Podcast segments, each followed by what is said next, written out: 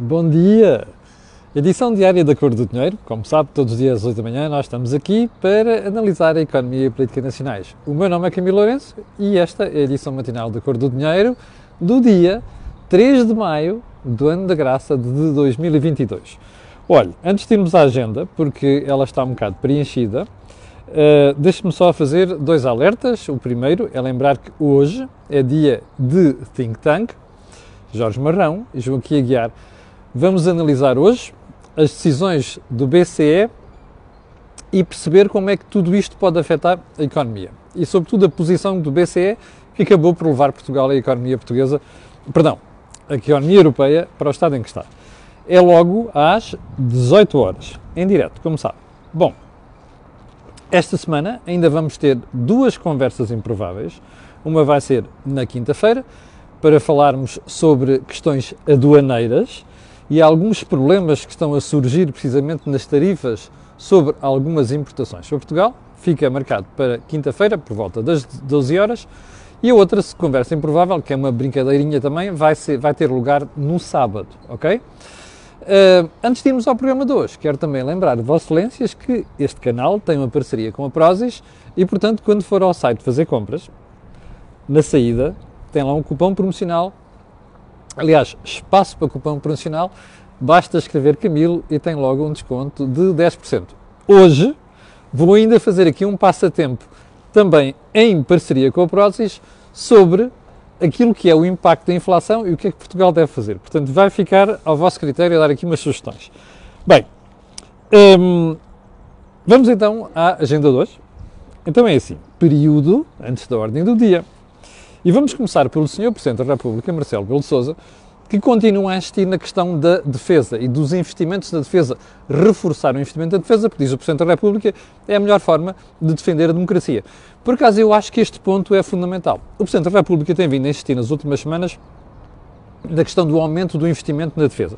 Uns dizem gasto, outros dizem investimento, eu pessoalmente acho que nestas situações é investimento. E o que é que o Presidente da República tem vindo a dizer? É que, aliás, aquilo que o Presidente da República tem vindo a dizer é secundado pelo Governo, só que o Governo diz assim, ah, aquilo diz o Sr. Presidente já está previsto. Não é verdade, como eu já lhe disse aqui e já lhe expliquei aqui. Mas agora, o Presidente da República pôs isto numa, num tom interessante, que é assim, isto de investimento na defesa não é um investimento per si, ou seja, de per se, ou seja, não é um, investir por investir. É que isto garante a democracia. Ora, aí está um ponto fundamental pode ser que os cidadãos percebam melhor isto com esta formulação. Ponto seguinte. 8 mais 5 mais 3, 8 metas do PRR, Plano de Recuperação e Resiliência, estão atrasadas. Não sou eu que digo, é o Governo. Num informe, num relatório que enviou para Bruxelas. Quais são as oito metas? Eu não consegui ter acesso a elas, mas há uma coisa que lhe posso dizer: tudo quanto é estourar dinheiro por parte do Estado, isso pode estar seguro e, e, e certo que está em curso. Continua, dos projetos já aprovados e os dinheiros atribuídos, continua um, desequilíbrio enorme, é assim como estar a pender para um lado, que é o do Estado, e nas empresas, caput. Há apenas dois grupos económicos privados que tiveram acesso a estas ajudas. Ouviu bem? Dois. O resto é tudo o Estado. Bem, ponto seguinte. Os juros vão subir mais cedo? Ai, vão, vão. Vai lá ver as taxas de juros ontem, em Portugal, Itália, Espanha uh, e Grécia, e vai e dê uma olhada. Vamos fazer uma análise mais aprofundada disto lá para, para o final da semana.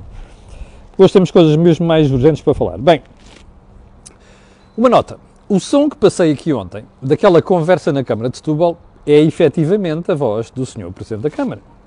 Não foi, obviamente, recente, aquilo não é de, por causa da história dos ucranianos, aquela conversa parece ter lugar em dezembro. Mas diz-me, porque ontem houve várias pessoas que falaram disto, mas presencialmente, uh, curiosamente na escola do meu filho, onde eu me desloquei ontem, uma espectadora que me disse que várias coisas. Entretanto, esta informação que me foi prestada pela espectadora, que eu não vou dizer quem foi, uh, foi corroborada por outra pessoa que costuma estar nas reuniões da Câmara de Setúbal. E então a expressão foi esta. Aquilo é o modus operandi do Sr. Presidente da Câmara de Setúbal. Eu não sei. A verdade é que há muita gente a dizer isto. Bem, seja como for, aquilo é de uma gravidade tal que eu espero que alguém tenha o bom senso de puxar as orelhas ao senhor ou então pô-lo na ordem. Porque dizer põe um vereador na rua não é linguagem que se tenha em democracia, nem sequer linguagem nem atitude. Ok? Bom, ponto seguinte. Bernardino Soares é essa figura incansável um, e sui generis do comunismo em Portugal, ontem na CNN de Portugal, muito pressuroso a defender o comportamento e a atuação da Câmara de Setúbal, chamando aquilo especulação e insinuação. Eu acho que uh, o camarada Bernardino Soares se enganou nos adjetivos porque diz ele que aquilo é para denegrir a imagem da Câmara de Setúbal e que não fizeram aquilo com intenção. Oh, camarada, nós de boas intenções e boa fé estamos fartos. E o, e o inferno, camarada Bernardino Soares, está cheio de pessoas como você e mais gente do PCP que fazem estas figuras. Entendeu? Capiche? Bom, ponto seguinte a Associação Nacional dos Municípios Portugueses, um, que eu já disse aqui várias vezes, tenho simpatia pessoal, mas não posso deixar de chamar a atenção quando não me parece que a sua, que a sua atuação esteja correta. A Luísa Salgueiro veio dizer ontem que um, isto que se passou na Câmara de Setúbal é uma exceção, que nos municípios portugueses situações destas não estão a acontecer. Ó oh, cara Luísa Salgueiro, e, e três pontos, ou seja, reticências e três pontos de interrogação. E o que é relevante aqui não é saber se há mais municípios a fazer isto. O que é relevante é dizer, meus senhores, isto é condenável o que se passou em Setúbal. E, sobretudo, levar as instituições do Estado a fiscalizarem o que se passou para se perceber se há violação da lei. Este é que é o ponto. E eu acho que a doutora Luísa Salgueiro, que tem que fazer, obviamente, estes fretes para as autarquias, se deve centrar nestas questões. Bom, mas isto é dito com simpatia, Luísa Salgueiro. Aliás, ela sabe, sabe que eu tenho simpatia pessoal por ela. Bem, Vamos então aos assuntos principais de hoje. Ontem surgiu para aí uma notícia de que o Tribunal de Contas, acho que uh, a juíza que foi ouvida no Parlamento passou esta informação, que o Tribunal de Contas, que fiscaliza a execução orçamental, é preciso dizer isto, e já agora, o Tribunal de Contas é um tribunal. Hein? É um verdadeiro tribunal. Está escrito na Constituição e eu lembro-me que era daquelas questões onde o professor Jorge Miranda, nas aulas de Direito Constitucional, nos dizia isto com absoluta veemência. O Tribunal de Contas é um verdadeiro tribunal e é preciso levar a sério o que faz. Ok? Bom, o Tribunal de Contas disse ontem que estava a analisar a historieta do e-voucher. Bem, quando a notícia surgiu, vinha assim: estavam orçamentados 200 milhões de euros e foram executados 38 milhões de euros. E portanto, isto é estranho. É estranho para quem anda distraído. Porque eu, eu sei que algumas pessoas do Tribunal de Contas veem a cor do dinheiro e também sei que alguns juízes do Tribunal de Contas veem a cor do dinheiro, uh, porque me foi dito, pelo menos por um deles. Uh, Deixa-me só dizer isto. Há quantas semanas é que você anda a ouvir aqui na cor do dinheiro que isto é uma paródia? Ou seja, a forma como o e-voucher foi feito depois do voucher não sei das quantas, foi para correr mal. Você perguntará, mas foi para correr mal porquê? Porque estava mal parido? Ou antes disso, porque estava mal concebido? Porque foi mal parido? Não! Bom, é claro que também foi mal concebido e mal parido. Os exemplos que eu, que eu lhe dei aqui de gente que ia aos postos de abastecimento, comprava umas coisas na loja de conveniência e com isso ganhava logo um crédito de 20 euros sem ter posto gasóleo, nem gasolina, nem GPL, era um bom exemplo. Lembra-se disso? Bom, é claro que estava mal concebido e mal parido. Agora, isto, parido é expressão técnica, que aliás está aí, está aí uma obstetra que é Ana Lúcia Nogueira a ver neste momento que pode confirmar isto, não é insulto nenhum. Portanto, estava mal concebido e mal parido. Agora, qual é o problema? é que o e-voucher foi pensado para não ser executado na sua totalidade, está a perceber? Ou seja, a burocracia, as dificuldades, o inscrever, a chatice, depois dizia que estava em baixo, não sei, aquilo é tudo pensado para complicar as coisas, para não se executar. Porque quanto menos se executar, é mais receita que fica nos cofres do Estado. Percebeu? Portanto, eu aguardo com serenidade, mas com muita ansiedade pelo relatório final do Tribunal de Contas, que é para a gente perceber e, sobretudo, desmascarar estas coisas. Bem, o segundo ponto, antes de entrarmos nos assuntos mais importantes, tem a ver com o facto de as autarquias, lá está a doutora Luísa Salgueiro outra vez, dizem querer mais dinheiro para descentralizar. Bem, mas isto não é novidade. Nós já tínhamos conversado sobre isto de forma até algo íntima aqui na Cor do Dinheiro há duas semanas, lembra-se? Então eu vou-lhe dizer o que é que está aqui em causa. É que quando eu li isto, que é nós queremos mais dinheiro para a descentralização por causa da inflação, eu confesso que ia caindo da cadeira. Então, mas isto é a justificação que se dê. Não! A ANP percebeu agora, pelos protestos dos seus membros, mas também pela realidade. Que, protestos membros, sobretudo aquele exemplo da Câmara Municipal do Porto, como vocês já sabem, já me ouvi dizer aqui várias vezes, foi exagerado. Mas enfim, a ANP já percebeu, e se calhar já sabia há muito tempo, que o dinheiro que o Estado vai dar para aquela transferência de responsabilidades na saúde, na educação e na segurança social não chega.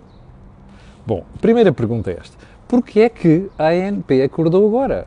É muito simples, por causa do protesto, por causa do broá geral nos municípios portugueses. E, sobretudo, daqueles que têm mais peso. Lisboa, Porto e não sei o quê. Mas há outro ponto, é que agora a inflação vai servir de desculpa para tudo.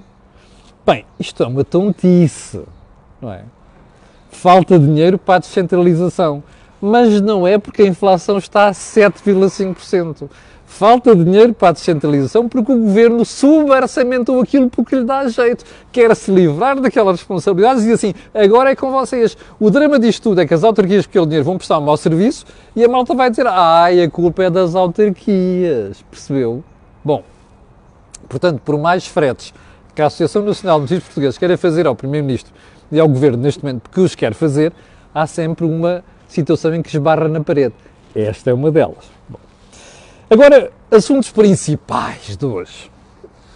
Como sabe, o Governo baixou o ISP para, comp para compensar, primeiro para, baixar uma, para provocar uma baixa profunda da gasolina e do gasóleo, que já disse aqui que é errado, e volto a dizer, é errado, mas hum, teve outro problema, que é, uh, enquanto a União Europeia não decide se pode mexer no IVA ou não, faz-se isto. Cada vez há mais vozes na União Europeia a dizer que tudo isto está errado, não se pode fazer. Bom, mas Portugal e Espanha são uns tipos fantásticos, gostam de exceções, serem ilhas ibéricas no meio da Europa e, portanto, um, fazem pressão para tudo e mais alguma coisa. Vai perceber a seguir que tudo isto vai correr mal, mas uh, já lá vamos. António Costa baixou o ISP. E ontem a conversa era, desde o fim de semana, ai, a gasolina para a semana vai baixar 15 cêntimos e o gasóleo 14,2 cêntimos. É isto, é exatamente. Ontem, quando as câmaras de televisão e as reportagens estavam nos postos de combustível, combustível os portugueses tiveram uma surpresa, porque parece que a esmagadora maioria dos postos de, de abastecimento não estava a fazer os tais 15 cêntimos na gasolina e 14,2 cêntimos abaixo do preço. E foi um broá. E isto ampliou por aí fora. Então, quando os canais fazem estas coisas em direto, é uma chatice, e ali em São Bento alguém, não é? aquelas campainhas nos ouvidos. É pá, que é que é isto? Pá? O que é que é isto? Quem é que são os gajos que estão a fazer isto? E não sei quantos. Bem, o que é que aconteceu? O Sr. Primeiro-Ministro ficou irritadíssimo. Porque o governo passou por mentiroso e por mais. Porque ficou com aquela sensação de que, ai, eu baixei os impostos aqueles gajos, desculpem a expressão, de caserna, não baixaram os preços finais e o consumidor vai dizer que a culpa é minha, que eu aquele drama e os tipos é que estão a meter dinheiro ao bolso. Vai daí o Dr. Costa mais o seu governo ensaiaram uma daquelas tradicionais que fazem aqueles tipos são os malandros, então eu vou mandar a ASAI uh, investigar o que é que se passa aí pelos postos de combustível. Isto é a socialista, está a perceber? É assim, não confiam no mercado, fazem disparates, tentam intervir no mercado e depois levam na cara. E depois, quando levam na cara, é assim: ah pá, vou pôr um polícia atrás de cada um destes malandros. Bem, só um pormenor. A ASAI não tem polícias suficientes para pôr atrás dos postos de combustível.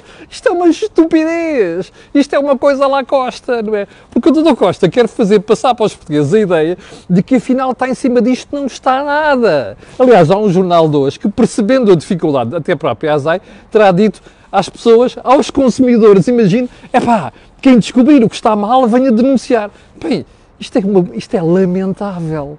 É fazer portugueses uma nação de bufos. É? Isto é uma estupidez. Para já quem tem que fiscalizar é a ASAI, não tem membros para tudo, depois não tem membros para tudo. Daí a razão pela qual nós vemos a economia de mercado. E o problema destas coisas é que o governo não sabe fazer isto. Portanto, são socialistas do pior que há, da pior estirpe, está a perceber? Depois dá estas brincadeiras. Estas decisões acabam sempre assim. Capixa, Dr. Costa. Bem, ponto seguinte.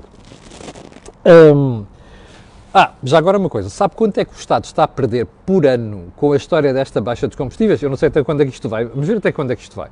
Do ISP, 800 milhões.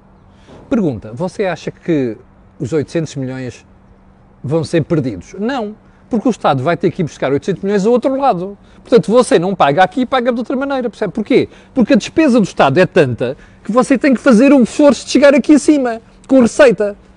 Capixa? É esse o problema. O drama disto é que a gente tem que puxar a receita porque tem muita despesa em Portugal. O doutor Costa não sabe fazer outra coisa sem despesa. Portugal gastava 88 mil milhões em 2016, agora gasta 105 mil milhões. Percebe? Este é que é o drama. Portanto, não vamos buscar ali, vamos buscar a outro sítio. Feito lá a liaison. Bom, ponto seguinte. Em definição em Bruxelas. Ontem, em Bruxelas, houve uma reunião dos ministros da Energia, como lhe falei aqui de manhã. E o que é que saiu dali? Nada, para já. Saiu divergência. Que é assim, a esmagadora maioria dos países quer bloquear já, aumentar as sanções e fazer um bloqueio total às importações russas de energia. O que é que acontece? Aquele rapaz de extrema-direita em, em, na Hungria disse logo que não, porque está muito dependente daquilo, ele mais a Eslováquia, não sei das quantas, como andam para a dizer uma série de tempo. Bom, mas ontem a coisa ficou um bocado feia. E foi, ficou um bocado feia porquê? Primeiro porque a senhora Bárbara Pompili, que é a senhora Ministra da Energia em França, veio logo dizer que estava tudo de acordo em relação a não ceder na questão dos rublos. E como sabem, a Hungria diz que sim, se a Rússia pedir, vai pagar. Bom, então a Hungria que fique sozinho. Eu acho que a União Europeia pode perfeitamente tomar decisões e dizer aos aqueles tipos, vocês façam o que quiserem, ok? A gente um dia vai ajustar contas, mas temos mesmo que ajustar contas. Mas o segundo ponto importante ontem é que os dois ministros alemães estiveram na reunião, o Sr. Robert Habeck, que é Ministro da Economia, e o Sr. Christian Lindner, que é o Ministro das Finanças, que é um tipo teso, vieram dizer que a Alemanha está preparada para ir para a frente. Bom, deixa-me fazer aqui uns acertos e tal na questão do suministro da gás, não é? A distribuição do gás, e a gente a seguir vai ver como é que isto vai parar. Mas nós vamos mesmo ter que tomar uma decisão. Mas atenção que o senhor ministro alemão teve-os no sítio para dizer à União Europeia aquilo que o Dr. Costa não diz. Percebe?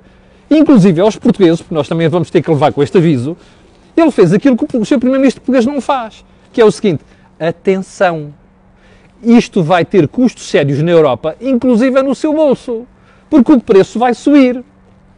E a pergunta que eu tenho para fazer aqui é: já ouviu o Dr. Costa falar disto? Já.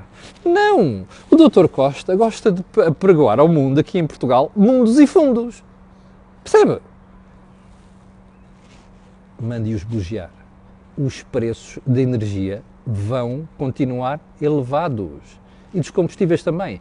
E mais ainda, se nós tivermos que gravar, gravar o bloqueio às importações russas. São 44 mil milhões de euros que em dois meses foram parar ao bolso do Sr. Putin e financiam aquela pouca vergonha que é a guerra que a gente está a ver. Percebe? Portanto, há momentos na vida em que nós temos que nos sacrificar pelos outros. Este é um desses momentos. E não pode haver dúvidas quanto isso. E temos que ser honestos com o povo e dizer assim, meus senhores, vamos viver pior. Mas isto é a defesa da democracia. O Dr. Costa tem de tê-los no sítio para dizer isto a Portugal. Bom, ponto seguinte. Hum, isto tramou uma coisa. Há aqui matérias que vou ficar para amanhã, que nós estamos a ficar sem tempo, mas há aqui uma coisa que ainda queria falar sobre. Como você se recorda, Portugal e Espanha estão desejosos, ansiosos de meter cá para fora o tal plano que vai baixar a energia em 50%. Não vai nada. Alguém vai pagar aquela marmelada, como vocês sabem, e já lhe expliquei ontem que em Espanha vão ser uh, as produtoras de eletricidade nas barragens e, no nuclear. E aqui em Portugal também vai ser. Só que não ninguém está a dizer. Já agora, o doutor Duarte Cordeiro já explicou quem é que vai pagar esta marmelada? Já. Bom, então sabe o que é que aconteceu? Em Bruxelas, como não houve acordo nesta matéria, está bloqueado o plano luz ao espanhol. Capixa? Só um pormenor. Você viu isto noticiado em Portugal? Não viu, pois não? Então vamos lá. Coragem. Isto é a capa do jornal Expansión, como sabe, é um dos três jornais de economia em Espanha. Cinco dias, Expansión e também El Economista. E olha ali o que está sublinhado a vermelho. Já leu? Então é assim. Se não leu, vou ler eu, que diz assim, está aqui a senhora Ribeira, aquela tonta em Espanha, ao lado da senhora Bárbara Pompili, que é a ministra francesa, e diz assim, Bruxelas atrasa o plano energético espanhol. Só faltou dizer aqui, luz ao espanhol. Enquanto não se decidir essa marmelada, Bruxelas congelou o resto. Olha uma coisa, ouvi falar disto em Portugal. A malta anda distraída, anda, anda, pois é, está a ver? É por, razão, é por estas e por outras que eu cada vez mais olho para a imprensa estrangeira. Mas enfim, nomeadamente lado. Bom, eu ia aqui para os juros, mas vou deixar os juros para amanhã, um, porque já, porque já estamos sem tempo, já agora dê uma olhada, faça aí um quiz, um, uh, Portuguese Interest Rates, 10 years, uh, vai ver o que é que obtém. Veja onde é que já chegaram os juros, ok? Hum? Bom, eu não tenho prazer nenhum nisto, é só para você perceber uma coisa é quem andou para aí a propagar tanto baixas taxas durante tanto tempo, agora já não tem mão nos juros. Fete la liaison. Havemos de voltar a isto no final da semana, ok? Quero agradecer às 7.400 pessoas que estão em direto. Quero pedir a estas pessoas e às outras que vão ver aquilo que peço sempre. Coloque um gosto e façam partilha nas redes sociais. Já sabe porquê, não sabe? Aquilo que houve aqui não houve em mais sítio nenhum. Tenham um grande dia e até às 18 horas para o Think Tank. E moi et vous, amanhã, à 8 h de matin. Bom dia, tenham um grande dia.